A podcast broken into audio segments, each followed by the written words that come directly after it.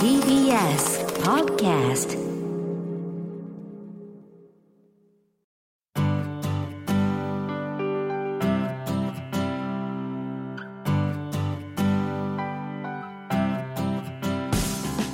おはようございます。安藤博樹でございます。マイライフマイチョイスこの番組はご出演いただいたゲストの皆様の人生の歩き方のお話を伺いながらリスナーの方々にも勇気づけられるような話をお届けしたいと思います。え今日のお客様俳優の山下真司さんです。お願いします。どうもよろしくお願いします。えー去年ですね、はい。古希を迎えまして、あえそうです、ね、ますます元気だと。本当そしてますます足が長いというね。足もないし、気も長くなりました。よ。あ素晴らしいじゃないですかえあのファッションも含めて古希には見えないですねえいや、もうだからジム通いで鍛えてますから。さすがです。そのあたりの話も伺おうと思っておりますはいよろしくお願いしますよろしくお願いいたします。マイライフマイチョイス、今回は山下真司さんにお話を伺います。公益財団法人日本尊厳死協会プレゼンツマイライフマイチョイス。この番組は公益財団法人日本尊厳死協会の提供でお送りします。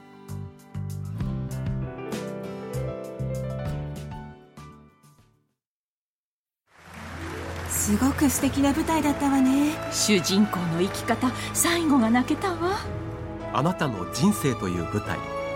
エンディングを楽しく豊かにしましょう。公益財団法人日本尊厳死協会。詳しくはホームページをご覧くださいこの映画ハッピーエンドでよかったわね主人公の生き方素敵だよねあなたの人生はあなたが主人公ハッピーエンドのために公益財団法人日本尊厳死協会詳しくはホームページをご覧ください改めまして今日のお客様、山下真司さんです。よろしくお願いします。よろしくお願いします。いや、もう僕はですね、はいあの、山下世代と言っていいぐらいですね。あの、小学生高学年の時が太陽にほえろ。えーそしてまさに、まあ、あの、いわゆるスクールウォーズはええ高校生の時だったんですよ。えーでも、ドンピシャですあ、。そうなんですか。自分の青春と重ねて。うわ。で、あの、僕の弟がイソップに似てるって言って話題になったぐらい、はいえーなんかもう、だから、本当に今日お会いできて嬉しくてですね。あ、そうなんですか。しかも、全くこう、なんていうんですかね。イメージが変わらないことにまた喜びを感じますね。いやいや、ありがとうございます。ご視聴よろしくお願いいたします。もう、え、聞くところによると、はい太陽にほえろに出演したくて俳優になられたかって、本当ですか、うん、出演したくてっていうか、まあ、要するに、あの、新人の登竜門っていうか、はい。まあ、スターの登竜門ということで、はい当時、松田優作さんがはい、もう大ブレイクして、まあ、証券さんもそうなんだけど、そうですね。で、松田優作さんっていうのは、僕、山口県の下関ではい、同じ地元なんですよ。うんそれで、まあ、あの、ご存知の方あると思うんですけど、僕もデビューした時、優作さんみたいに髪の毛パーマかけて、はいあの、ジーンズ履いて、ですね。で、走らなきゃいけないじゃないですか。何しろスニーカーデカですからね。そうそう。はい。あれ僕はでも自分でアイデア出したんですよ。あ、ご自身で名前をええ。みんな革靴履いて走ってたんですよ。はいはい。ええそれで僕はあの、スニーカーで走るっていうんで、スニーカーっていうニックネームがついたんですけども。はいはい。まあだから、役者をやりたいっていうのは、結構高校生ぐらいからそういう気持ちを芽生えてたんですよね。はいはい。ええただ、役者は食っていけないっていうのが親父の口癖だったんで、もうそれがこう頭の中に入ってたんで、はい。ええまあ、紆余曲折ありまして。うんで、一時はモデルをやってた。そうですよね。モデルの結構もうかなり、まあ売れていたという表現がいいんですいや、売れてたんですよ。ですよね。えそれで結構冒険ですよね、そういう意味で言うと。えいやいや、もうだから、ある日、事務所のはい社長が、は僕、文学座ってとこに入ったんですよ。はい役者やりたくて。はいそれで、まあ、モデルの仕事もやりながら、役者の勉強して、まあ、役者の仕事が入ったら役者に移ろうかな、みたいな、調子のいいこと考えてたら、はい。その社長が、モデルの仕事断っただろうと。はお前、バカにしてんのかって、モデルの仕事いや、バカにしてないです。役者やるのかモデルなのか、どっちかにしろ、みたいに言われて。うんで、僕も単純ですから、役者やりたいです。他の事務所に移ればいいのに。はい。そうですね。はい、そしたらそれ OK なとこもあるわけじゃない当然、はいはい。だから僕1年間、と給料なしで、はい。文学座。ただ僕はあの、東京に出てきて一人で生活してましたから、はい。ちゃんと貯金してたんですよ。素晴らしい。蓄えが。ゆるそのモデル時代にちゃんと貯金をしてそうなんです。よ。だから、い全部使い果たさないように。はい。で、それで1年間と、とにかく勝負して、ダメだったら、またモデルに戻るか、うんそんな感じだったんですよ。じゃあ、あえてこのモデルの事務所を辞めて、はい。やめたんですよ。文学座に、ええモデル、何か予定があるわけでもないのに、ええそうなんですよ。でも相当の覚悟ですね、いや、もう、あの、サラリーマンを一、やったこともあるんですけど、はいはいその時も、あの、まあ、会社を辞めてう、ん芸能界を目指したんですよ、実は。いはいだからその時と同じぐらい、やっぱり、人生の岐路っていうか、でも結局自分で決めるしかないんですよねうん。はいはい。誰にも相談できないっていうか、でも結果的に、まあ、ついてたっていうか、太陽にほのオーディション受かりましたから、うんうんうんだからそんな感じの、なんだろう。まあ20代は本当に、まあモデルで売れてはいましたけど、はいもう不安と将来の、こうなんていうのかな、将来の不安でもう押しつぶされそうなうん辛い日々でしたね。いわゆる保証はないですもんね。もう全くない誰も助けてくれないっていうのはよく分かってますから。はいはいはい。えじゃあオーディション受かった時って結構どうでした？気持ちとしては。えいや、これ、嘘だろみたいな。はいはいもうね、撮影のオーディションの初日、はい。手震えましたからね。ああの、作業、あの、山の作業員の役で、はい。セリフ一言だったんですよ。はいで、北海道まで行きまして、朝5時半に起きて、7時半ぐらいかな、もう本番ですよ。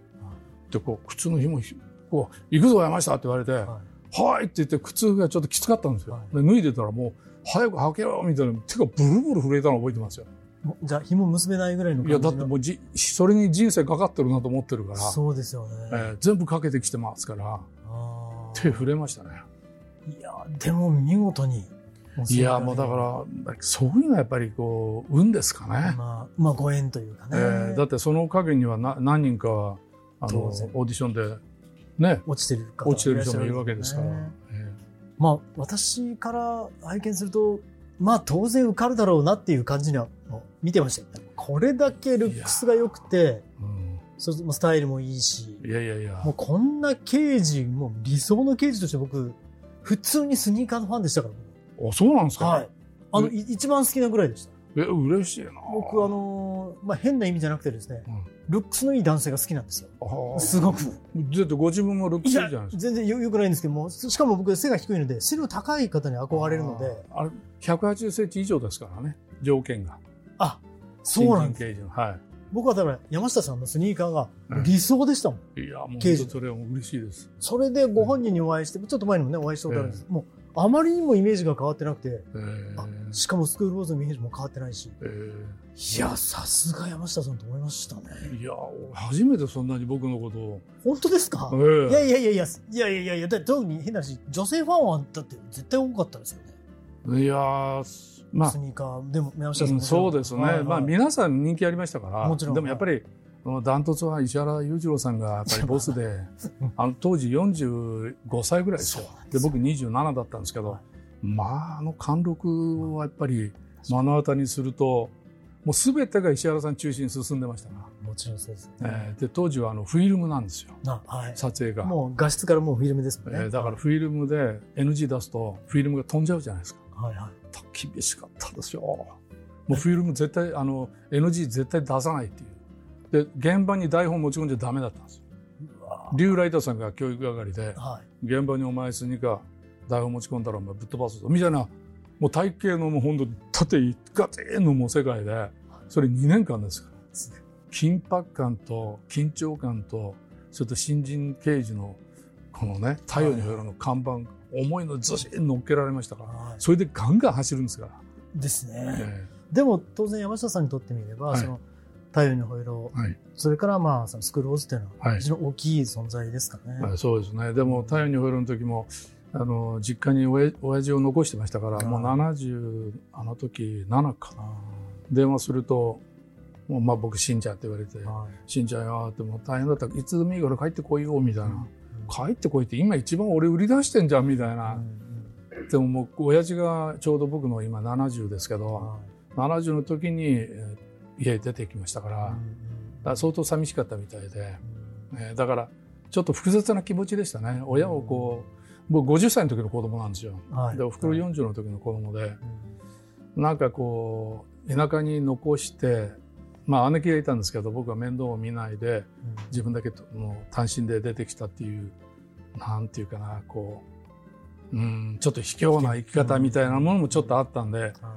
僕としてはタイにホイールにデビューしてこれみんなにね知られて全国ネット喜んでくれると思ったけど親父は帰ってこいって言いましたからね。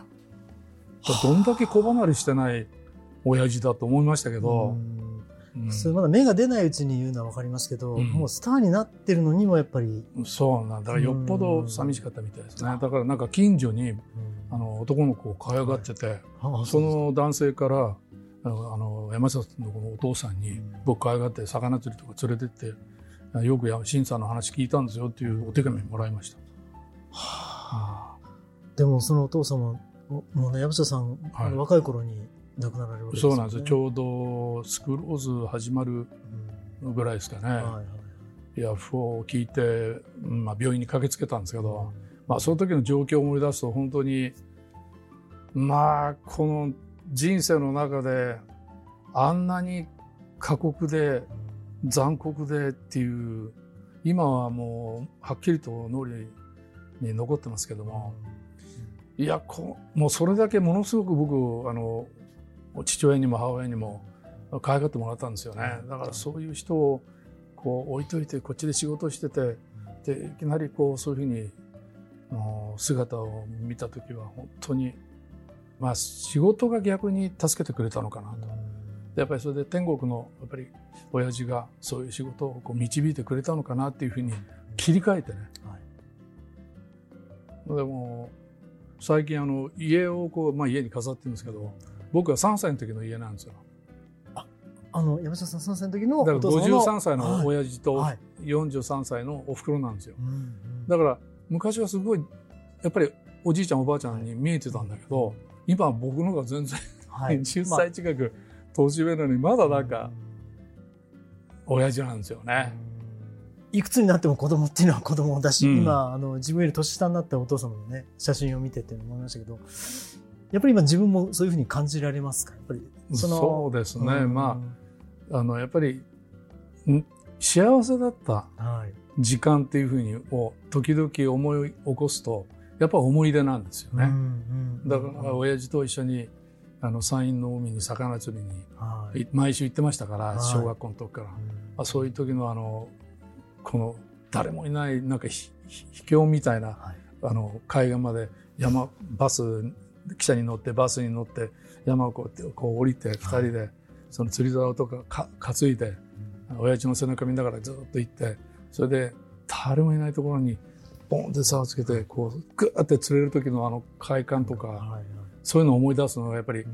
あああの頃幸せだったなみたいな。はい。だから、まあ、親父に引っ叩かれてもいろいろあるんですけど、なんか、やっぱりお袋ともそうだし、こう自分が年齢を重ねると、はい。本当にその小さい頃どんだけ幸せだったのだろうというふうに思うし、まあ、食べ物なんかもそうですね。はい。はい子供の頃に食べて美味しかったっていうのはなかなか蘇ってこないっていうか、んうんはいはいはいはいやっぱ料理なんかお母様いやそうっていう、お袋が仕事が好きな人で、はい。僕はもう50歳ぐらいの親父がずっと家にいて、はい。だから主婦をやってたんですよ。ああのお父様が？はい。あそうなんですね。親父が料理を作ってましたし、はいはいはい。だから全部もう一日中お母さんみたいな、お父さんがお母さんみたいな。そうなんです。じゃあええ。思い出としてもお父さんの思い出、そうですね。だから仕事行っていないですから、はいはで、朝行ってきますって言って、いはい。夕方帰ってくるわけじゃないですか。はいはい。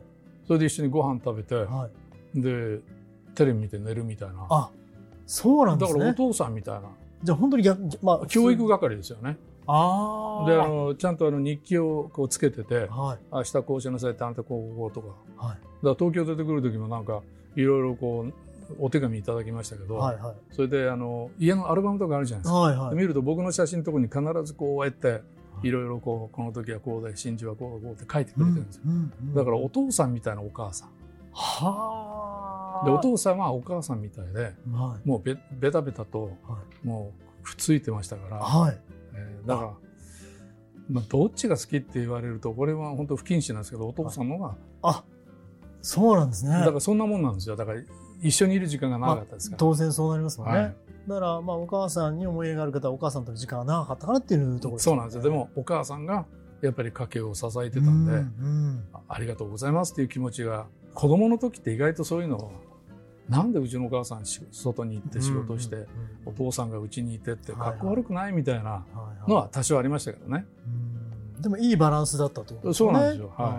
まあ、それこそ今の時代はね、もうそういうのにこだわるっていう時代ですけど、当時は確かにね、そういう、なんかまあきっちりっていう感じありましたけど。他のうちとちょっと環境が違ってたんで。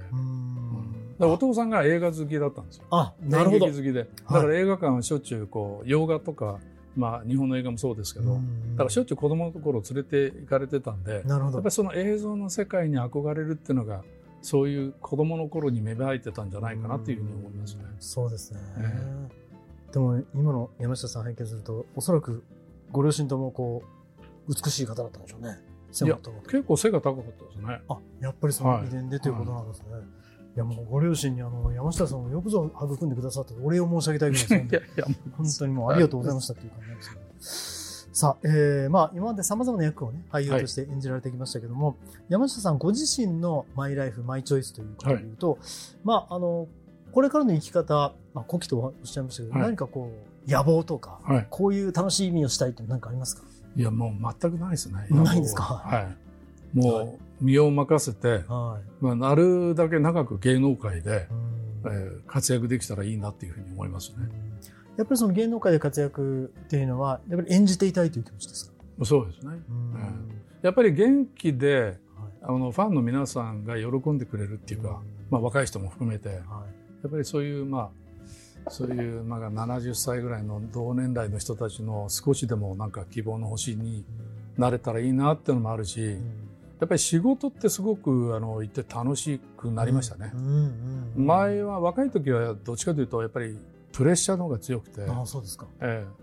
もう今はもうここまで来ると、そんなにプレッシャーを感じなくなりましたね、はい。逆にね。あの、例えばじゃあ具体的にこういう役をやりたいとか、うん。そういうことも特にないですか、ん、もう受け身ですから、はい。こういう役やりたいっつってややってくれるんだったらうん。言いますけど、はいはい。大体その選ばれる仕事だから、まあそういう、本当はどういうのやりたいのって言っても、なんだろう、来て、これ面白いねと思ったらやりたいし、うん。これ嫌だなと思ったら断るっていうか、はいはい。なんかそんな、そんな感じで、あまり、い、や、僕して役者仲間でいるんですよ。こう、はい。脚本書いて自分でこういうのやりたいっていうのが、はい。すごいな、かっこいいなと思ったけど、はいほとんどボツになってるのを見てますから、はいはいあまりそのなんか、うん、もう流されるまま、うんうん右に行けって言えば右に行くし、はい左って言ったら左に行くし、はいい、や、嫌だったらやめればいいんだし。はいはい。あすみません、ますます親近感が。私もよくあの、アナウンサーとして、なんか目標やってみたい、なんかしかあるんですか？って言ったんですけど、なくてですね。あの、いただいたお仕事をもう本当全力でやるだけっていう。それ楽ですよね。楽っていうかもうそれしかできないんですね。うん。で、僕もあの、アナウンサーってよく自分であの台本書いたりとか、うん企画出したりする方もいるんですけど、うん全く才能ないって分かってるんで、一回もやったことないであす。そうですね。だからはい才能の、自分の才能のなさを、はいある意味分かってるから、はい無理しない方がはいいかなと思って。えー山下さんがそうなら本当に嬉しかったです、今回は。いやいやもさあ、そしてですね、まあ、この番組一応、あの、フィナーレについてもお話を伺,、はい伺ってるんですけど、うはい。ご自分の人生のフィナーレについての何かの漠然としたイメージですとか、なんか基本っていうのは何かありますか、フィナーレですか？はいフィナーレは、どういうフィナーレを迎えるのかは、自分でなかなか決められないうんと思うんですよね。はいはいうん、そうですね。だから、まあ、よくみんなで喋るのは、大体そういう話題が増え増えるじゃないですか。はいはいやっぱり、あの、ピンピンコロ、コロリンっていうか、はい。はい。ある日突然いなくなるっていうのが、まあ理想ですけど、もう僕、ね寝てる間にはい。酒とか食らって、それで飲んで寝てる間に、はい。そのまま、あの、天国っていうのが、まあ地獄でもいいですけど、いやいやいや、はい。もうそういうのは理想かなっていうふうに単純に思いますよね。まあちょっと周りは大変かもしれないですけど。そうそうはいでも周りはもうどんな時でも大変だと思います。はいはい。はじゃあ本当にこう、何か意識をせずにうん自然と召されるっていう感まあ、じ、苦しんでね、うんうん、いるってのはちょっと嫌ですよね。うんただ山下さん拝見すると、当分お迎えが来なそうですね。もう元気なんですよね。そうですねえで健康チェックもちゃんと、まあ、やってますよ。はいはい。えーだから、うーん、なんか長生きしそうな雰囲気ですよね。でも分かんないですね、これは。まあ、でも人間ドックとかそういうものはされてますか？あのー検査してます。じゃあそういうもんちゃんと、いや、豆、結構神経質ですから、うん。あの、もう血液検査もやってるし、はまあ人間ドック的なものいもはい。やって、で、この間も検査したら、あのー全然がんは、の要素がなかったんで、ちょっと調子乗って酒飲みすぎてますけど、あの、すみません、調子は乗らないでいただきたいんですけど、調子乗ります。えーじゃあ、トレーニングもされてるっていう、トレーニングもやってます。やっぱしてないとこの体型は維持できないですもんね。トレーニングも楽しみの一つとして、はい。僕も二十歳ぐらいから、まあ、モデルやった時に、やっぱり体作らなきゃいけないっていうのがあって、俳優さんもやっぱり体力勝負っていうか、今、今の、まあ、あの、バラエティもそうだし、うんバラエティも結構朝7時って、夜7時、8時ってのはザラにありますから、結構体力使うんですよね。うんで、スタッフの皆さんがもう30代、40代、自分の子供みたいな、うん。下手すると孫みたいな人が来てるんで、まあ、その人たちと同じように動かなきゃいけないから、は結構やっぱり今マストでやっぱり基礎体力つけとかなきゃいけないんでいあのそういうのをこうなんか立ち向かってるとあっという間に1週間が過ぎちゃうっていうか、うんね。個人の責任をしっかりとはい。果たさなきゃいけないっていう使命感みたいなものが、まあ、緊張感あり抑揚感ありみたいな感じでだからチームワークってのはやっぱり世の中に生きている以上、一番大切なことだことじゃないかなという。ふうに、まあスクールウォーズもね one for all all for one っていう。そうね。あれはもうラグビーだけじゃなくて、うん。世の中、まあ、今日こういらっしゃる皆さんそうだけど、まあまあ、いいね、はい。このトーク番組作るために皆さん今日ここにいるわけだし、そうですね。だから、そういうみんなでこう作り上げるっていうのは、今、なんかすごく、本当にそうなんだなっていうふうに実感してますね。なんかこれからもずっと山下真司さんは山下真司さんであることを確信いたしました。いや、もう、はい。まだまだ若いですかそうですね。ら。はい。もうなかなかこの黒の革ジャンとデニムのね、この黒いスニーカーと、もうこれが普通に似合う呼吸は、まあ、そんなにはいらっしゃらないんですけど、もう今日は本当に。光栄でした。ええお会いできてました。光栄でした。えー、ということですね、えー今日のお客様、えー俳優の山下真司さんのマイライフマイチョイスでございました。この後はあなたのマイライフマイチョイス、メールや質問にお答えします。山下さんも最後までお付き合いください。この映画ハッピーエンドでよかったわね。主人公の生き方素敵だよね。あなたの人生はあなたが主人公。ハッピーエンドのために。公益財団法人日本尊厳死協会。詳しくはホームページをご覧ください。お父さん私たち本当に素敵な人生を過ごしてきましたね。そうだね。これからももっと自分らしく生きていこうね。はい。これからもあなたの人生あなたらしく。公益財団法人日本尊厳死協会。詳しくはホームページをご覧ください。ここからはあなたのマイライフマイチョイス、えーメールなどのご質問にお答えするコーナーです。あなたの疑問質問にお答えするのは、尼崎を中心に地域医療に長年携わり続けている日本尊厳死協会副理事長の長尾和弘さんです。よろしくお願いします。はい、よろしくお願いします。さあ、今回のご相談なんですが、い匿名ですね。えーリビングビルのカードってどのくらい医師や病院が理解して対応してくれるのでしょうか？私がこの先リビングビルのカードを提示して受け付けてもらえるのか私が納得できるリビングビルを受けられるのか心配です。というご相談です。長尾さんいかがですか、まあこれよく聞かれる質問なんですけどね、まあ、カードを提示して、まあ、お医者さんとかね、聞いてくれるの、ちゃんとね、その願いが叶うのかっていうことなんですけど、実は協会が毎年アンケートを取ってまして、はい。え2021年の、あまあ、本人はもう旅立って聞けないんで、あ見送った遺族にですね、リビングウィルのカードは生かされましたかっていうアンケートを取った結果ですね、はいまあ、なんと74%の方が、あーもう生かされましたと。えーあのーまあ、十分に受け入れられましたっていうふうに回答してます。うんそして、えーまあ、どちらかというと受け入れてもらいましたという答えが19%。はいで、両方合わせると93%のご遺族がうんリビングウィルの効果をまあ実感されたというふうにあの回答してます。毎年大体それぐらいの数字になるんですね。これ結構のあのあ率ですね。もう結構なことだと思います。はいあのですから法的な裏付けはないけども、やっぱりそういうリビングを書いてカードを示してでできればそのコピーをですね、まああのえー主治医の先生そしてケアマネージャーさん、うん。そしてお一人暮らしの方は行政の担当者福祉の担当者にも合わせて、まああの渡しておいてそして、えー人生会議話し合いを繰り返しておく、まあ、こういったことがやっぱり一番大事だと思いますね。だから書くだけじゃなくて、はい。えーコピーを渡す、そして話を繰り返すうん。ということをしておれば、はい。まあ、93%以上の確率で、えー願いは叶うっていうのがお答えになりますね。ははい、やっぱりですね、はいまあ、リリビング・ウィル・ノートっていうい。ね、はいはい。えーまあ、教会が発行してるはい。こういう冊子がありますね。うんそこに、まあ、話し合った記録を書いておくと。まあ、やっぱりお一人暮らしの方、うんあるいは家族と疎遠な方はですね、まあ、やっぱりカードを、えー持っておくだけじゃなくて、それを、まあ、お医者さん、で、看護師さん、そしてケアマネさん、そして、まあ、行政の方、うんそして福祉の担当者にもコピーをお渡しして、まあ、それを、まあ、話し合いをね、うんえー、2、3回以上持っていただくということが大事です。これ、話し合いのことを人生会議って言いますけどね。まあ、できるだけ多くの第三者も含めた共有が大切ねおっしゃる通りですね。はいはい。ありがとうございました。はい。ありがとうございました。あなたのマイライフマイチョイスメールや質問をお待ちしております。